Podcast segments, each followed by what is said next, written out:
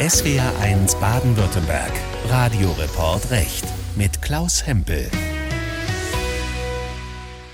Die Bundesregierung wird dieses Urteil des Bundesverfassungsgerichts genau beachten. Klar ist auch, das Urteil wird Auswirkungen haben auf den Klima- und Transformationsfonds. 60 Milliarden Euro an Zuflüssen aus dem Jahr 2021 stehen nun ja nicht mehr zur Verfügung. Das war Bundeskanzler Olaf Scholz kurz nach dem spektakulären Urteil des Bundesverfassungsgerichts zur Schuldenbremse, das die Bundesregierung in größte Schwierigkeiten gebracht hat und ihr milliardenschwere Haushaltslöcher bescherte. Das wird uns auch dieses Jahr noch intensiv beschäftigen.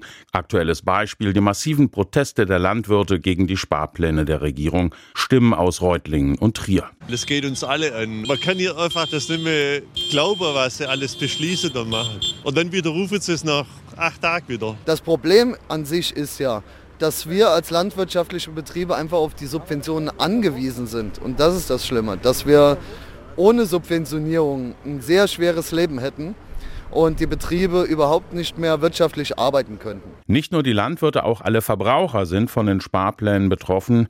So wurde die CO2-Abgabe angehoben und damit werden Tanken und Heizen teurer. Daran sieht man, welche gravierenden Auswirkungen Urteile aus Karlsruhe haben können. Und auch deshalb wollen wir uns in dieser Sendung die wichtigsten Entscheidungen des Bundesverfassungsgerichts des vergangenen Jahres noch einmal anschauen. Bleiben wir beim Urteil zur Schuldenbremse. Ein Urteil, das große Auswirkungen auf uns alle hat, auch was die Bewältigung von künftigen Aufgaben betrifft. Ein wesentlicher Punkt in dieser Entscheidung, das Bundesverfassungsgericht hat geurteilt, dass der Staat keine Schulden auf Vorrat machen darf. Genau das war aber geschehen bei dem Nachtragshaushalt 2021, um den es im Kern ging. Da wurden Kredite, besser gesagt Kreditermächtigungen, die eigentlich für die Bewältigung der Corona-Krise gedacht waren, in die Zukunft verschoben. Sie wurden quasi auf Vorrat geparkt, um sie später für Klimaschutzprojekte verwenden zu können. Und da hat das Bundesverfassungsgericht gesagt, das geht so nicht. Das sei ein Verstoß gegen die Schuldenbremse, die im Grundgesetz steht. Von dieser Schuldenbremse darf die Regierung nur abweichen, wenn wir es mit einer Notlage, also einer heftigen Krise zu tun haben, und zwar eine, die nicht vorhersehbar war. Und in diesem Fall muss der Gesetzgeber eine Notlage erklären. Und dabei müssen Regierung und Gesetzgeber nach diesem Urteil des Verfassungsgerichts sehr genau erklären, wofür die Milliarden verwendet werden sollen.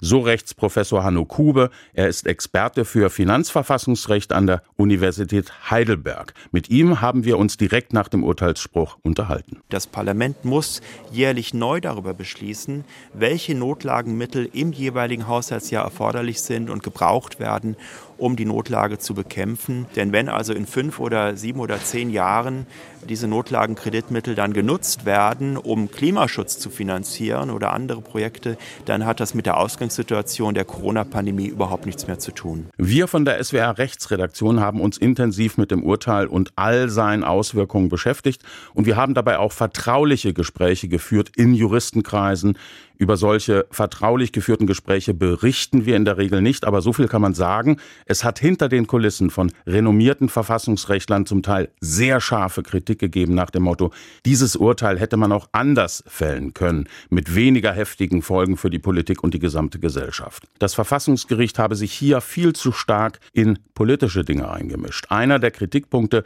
schwere Krisen haben oft langfristige Folgen und wieso soll es da eigentlich verboten sein, bei einer Notlage Geld Geldmittel auf Vorrat anzulegen. Genau das mache die Entscheidung so problematisch, meint zum Beispiel auch mein Kollege Max Bauer. Die Krisen dieser Zeit, die wir erleben, das sind ja Krisen, die nicht nach einem Jahr weggehen die Klimakrise, auch so etwas wie der Ukraine-Krieg und die Energiekrise danach. Das sind alles Krisen, die brauchen mehrere Jahre und vielleicht sollte man, so ist die Kritik jetzt an dem Urteil der Politik, doch die Möglichkeit geben, über Jahre hinaus zu planen, weil es ja doch immer ein großer Aufwand ist, jedes Jahr so eine Notlage auch politisch zu beschließen. Und da gibt's vor allem zwei Richtungen, aus denen die Kritik eigentlich kommt. Einmal sind das Ökonomen, Volkswirtschaftler, die sagen, ja, Moment mal, ist es eben auch ganz wichtig, wenn der Staat Schulden macht, was das für ein Zeichen setzt für die private Wirtschaft. Das ist die eine Seite, das sagen Ökonomen. Ich habe aber auch Stimmen von Juristen und Juristinnen gelesen, die das auch sehr stark auch verfassungsrechtlich unterstützen, indem sie eben sagen, ja, Generationengerechtigkeit Langfristigkeit bei den Schulden ein wichtiges Ding. Wir dürfen unseren zukünftigen Kindeskindern und Kindern sozusagen nicht zu viel Schulden hinterlassen. Auf der anderen Seite dürfen wir ihnen aber auch nicht eine Gesellschaft und einen Staat hinterlassen, in denen zu wenig investiert wurde. Vor allem auch noch ein Punkt, das Verfassungsgericht selber hat ja vor ein paar Jahren einem großen Beschluss das Klima und die Klimakrise als eine Generation Aufgabe bezeichnet, gesagt, dass wir sozusagen künftigen Generationen eben auch nicht eine Welt hinterlassen dürfen, die dann sozusagen verheerend ist, wo es zu viele Klimaprobleme gibt. Und diese Langfristigkeit, die könnte durch diesen strengen Beschluss zum Schuldenmachen auch ein bisschen erschwert werden. Normalerweise äußern sich Richterinnen und Richter des Bundesverfassungsgerichts so gut wie nie in der Öffentlichkeit über ein Urteil, das sie gerade gefällt haben. Es gibt aber auch Ausnahmen. Das war auch beim Urteil zur Schuldenbremse so. Im zweiten Senat, der die Entscheidung traf, saß auch Richter Peter Müller. Die meisten dürften ihn kennen als langjährigen CDU-Ministerpräsidenten des Saarlandes. Müller hat zum Jahresende sein Richteramt abgegeben und er hat uns ein sehr langes Interview gegeben, das wir nächste Woche in dieser Sendung im Radioreport Recht in voller Länge ausstrahlen werden. Mit Müller hat sich nun zum ersten Mal ein Richter des zweiten Senats öffentlich zum Schuldenbremsenurteil geäußert. Dass sich das Verfassungsgericht unzulässigerweise in die Politik eingemischt habe, will er nicht gelten lassen. Das Bundesverfassungsgericht ist gehalten, das Handeln der Politik am Maßstab der Verfassung zu prüfen. Das haben wir getan. Die Entscheidung ist aus meiner Sicht rechtlich zwingend. Wir haben unserer Aufgabe, Hüter der Verfassung zu sein, entsprochen. Die politischen Konsequenzen, die sich daraus ergeben, sind jetzt von den Verantwortlichen in Berlin zu bewältigen. Aber wir haben ja nicht diese Krise herbeigeführt. Die Ursache für diese Krise ist der Bruch der Verfassung beim Nachtragshaushalt für das Jahr 2022. Jetzt war das ja aber das erste Urteil zur Schuldenbremse. Hätte man nicht mit Blick auf die enormen Folgen auch sagen können, ja, das ist verfassungswidrig, aber wir beschränken die Wirkungen auf die Zukunft? Das geht nicht. Das war ein Verfassungsbruch. Und da kann man auch nicht sagen, liebe Leute, also ihr habt die Verfassung gebrochen, aber da sehen wir jetzt mal drüber weg, ihr dürft es nur in der Zukunft nicht mehr machen. Wir müssen halt entscheiden, war dieses Gesetz verfassungsgemäß, es war es nicht, und dann ist die Regelfolge, dass dieses Gesetz von Anfang an nichtig ist. Das Interview hat mein Kollege Kolja Schwarz geführt. Wirklich spannend, was Ex-Verfassungsrichter Peter Müller da alles so erzählt hat über seine Zeit beim Bundesverfassungsgericht. Das ganze Interview, wie gesagt, läuft nächste Woche hier in dieser Sendung und steht später auch online zum Nachhören. Neben dem Urteil zur Schuldenbremse gab es noch weitere wichtige Urteile des Bundesverfassungsgerichts, die für große Aufmerksamkeit und kontroverse Diskussionen gesorgt haben. Sehr heftig wurde zum Beispiel auch über die Entscheidung gestritten, der ein schlimmer grausamer Mord zugrunde lag. Der Fall Friederike von Müllmann. Friederike von Müllmann war 17 Jahre alt, als sie vor etwa 40 Jahren wahrscheinlich bei einem fremden Mann ins Auto steigt. Vier Tage später wird sie tot aufgefunden, vergewaltigt und ermordet. Schnell wird ein Verdächtiger gefasst, allerdings wird er freigesprochen. Und der Freispruch wird auch rechtskräftig. Jahrzehnte später, im Jahr 2012, tauchen dann neue Beweise auf. Eine DNA-Analyse, die in den 80er Jahren noch nicht möglich war, belastet den Freigesprochenen. Ein neuer Strafprozess ist jedoch nicht möglich, denn ein wichtiger Grundsatz in unserem Rechtsstaat lautet, niemand darf wegen derselben Tat mehrmals vor Gericht gestellt werden. Und das gilt auch, wenn jemand rechtskräftig freigesprochen wurde. Hans von Möhlmann, der Vater von Friederike, wollte das nicht hinnehmen. Für mich war das immer unfassbar, dass ein Mann, obwohl es Möglichkeiten gibt, ihn zu verurteilen durch Nachweis, dass der frei rumläuft. Das konnte ich mir nie vorstellen. Der Vater Hans von Müllmann, mittlerweile verstorben, kämpfte für eine Gesetzesänderung mit Erfolg. 2021 verabschiedete die Große Koalition von Union und SPD ein neues Gesetz. Bei schweren Taten wie Mord oder Kriegsverbrechen kann es einen neuen Prozess geben, wenn neue Beweise auftauchen. Das wurde dann in die Strafprozessordnung eingefügt. Gegen den Verdächtigen im Fall der Friederike von Müllmann wurde anschließend ein neues Verfahren eingeleitet. Dieser klagte dann dagegen beim Bundesverfassungsgericht und er bekam am Ende Recht. Die Gesetzesänderung in der Strafprozessordnung sei verfassungswidrig und damit nichtig, so das Urteil. Sehr knapp zusammengefasste Begründung.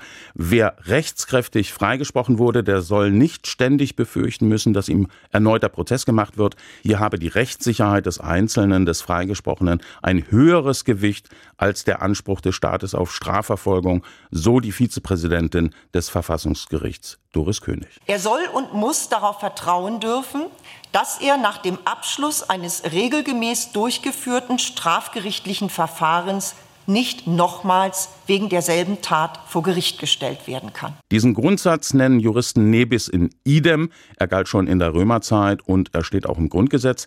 Und das Verfassungsgericht war hier sehr streng und hat diesen Grundsatz sehr eng ausgelegt. Wobei, das muss man dazu sagen, sich der achtköpfige Senat des Gerichts bei einzelnen Fragen nicht einig war. Für die Angehörigen der ermordeten Friederike von Müllmann war das eine bittere Entscheidung. Das sagte uns nach dem Urteil der Anwalt der Familie Wolfram Schädler. Das ist kein Tag der Gerechtigkeit. Weder für die Familie von Müller noch für viele von uns, wo wir darauf gehofft haben, dass jemand wegen eines falschen Freispruchs doch noch überführt werden kann. Und damit zu einem weiteren Urteil des Bundesverfassungsgerichts zum Thema Gefangenenvergütung. Da ging es um die Frage, ist es vertretbar, wenn Gefangene, die arbeiten müssen, mit Stundenlöhnen von um die zwei Euro vergütet, Kritiker würden sagen, abgespeist werden. Geklagt hatten Strafgefangene aus Bayern und Nordrhein-Westfalen mit Erfolg. Gigi Deppe. Die Landesgesetze, die regeln, wie viel Geld Gefangene für ihre Arbeit bekommen, sind verfassungswidrig. Die beiden Insassen, die sich an das oberste deutsche Gericht gewandt haben, hatten also Erfolg. Aber wie hoch genau der Lohn in den Gefängniswerkstätten in Zukunft sein soll, das geben die Richterinnen und Richter nicht vor. Das müsse der Gesetzgeber entscheiden. Aber sie fragen, wie sollen Gefangene für ihre Familien Unterhalt zahlen oder den Schaden wieder gut machen, den sie mit ihren Taten angerichtet haben, wenn sie maximal 2,30 Euro pro Stunde verdienen. Das sei widersprüchlich. Damit könne man Resozialisierung nicht erreichen. Damit sind alle Landesgesetzgeber aufgefordert, ein schlüssiges Konzept zu entwickeln. Das müsse auch wissenschaftlich begleitet werden. Allerdings haben die Länder Zeit bis Mitte 2025, ihre Gesetze zu überarbeiten. Sie sollen dabei auch ausdrücklich festlegen und benennen, welche Leistungen die Gefangenen neben dem konkreten Lohn noch bekommen, zum Beispiel Beiträge zur Arbeitslosenversicherung oder Gesundheitsleistungen. Ein unterm Strich deutlich höherer Stundenlohn für Gefangene ist damit noch nicht sicher. Meine Kollegin Gigi Deppe zum Urteil über die Entlohnung von Strafgefangenen. An den 26. September 2021 werden sich die Berlinerinnen und Berliner sicher noch lange erinnern. An diesem Tag wurde das Abgeordnetenhaus neu gewählt, also das Berliner Landesparlament, und es fand die Wahl zum Bundestag statt. Die Verhältnisse in Berlin waren zum Teil chaotisch, lange Schlangen vor den Wahllokalen, es fehlten Stimmzettel, die Liste der Pannen ist lang. Vor drei Wochen entschied deshalb das Bundesverfassungsgericht, in 455 Berliner Wahlbezirken muss neu gewählt werden. Das entspricht einem Fünftel aller Wahlbezirke. Geklagt hatte die CDU-CSU-Bundestagsfraktion. Sie wollte eigentlich erreichen, dass in etwa der Hälfte der Bezirke die Wahl wiederholt wird, konnte sich damit aber nicht durchsetzen. Der Termin für die Nachwahl steht bereits fest. Sonntag, der 11. Februar.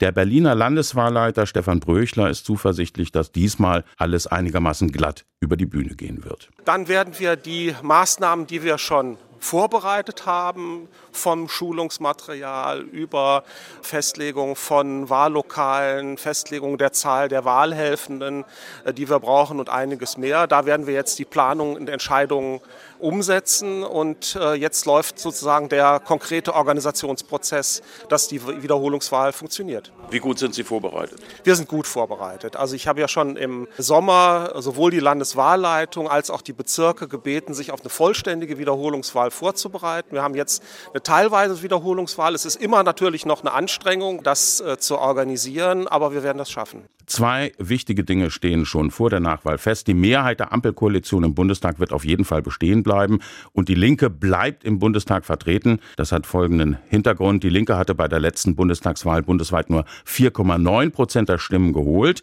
und sie zog nur deshalb in den Bundestag ein, weil sie drei Direktmandate holte, zwei davon in Berlin.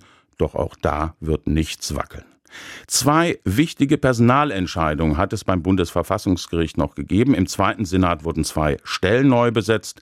Richterin Sibylle Kessel-Wulff ist ausgeschieden. Für sie kam Holger Wöckel. Er war vorher Richter am Bundesverwaltungsgericht. Und ausgeschieden ist auch Richter Peter Müller. Er wurde ersetzt durch Peter Frank, der vorher Generalbundesanwalt war. Ein neuer Generalbundesanwalt ist auch schon auserkoren. Jens Rommel heißt er. Er war längere Zeit Leiter der Zentralstelle zur Aufarbeitung der NS-Verbrechen mit Sitz in Ludwigsburg. Derzeit ist er Strafrichter am Bundesgerichtshof. Bundesjustizminister Marco Buschmann hatte Rommel vorgeschlagen und der Bundesrat muss diesem Vorschlag jetzt noch zustimmen. Das war der Radioreport Recht. Heute mit einem Rückblick auf die wichtigsten Entscheidungen des Bundesverfassungsgerichts im vergangenen Jahr. Vielen Dank fürs Zuhören. Mein Name ist Klaus Hempel.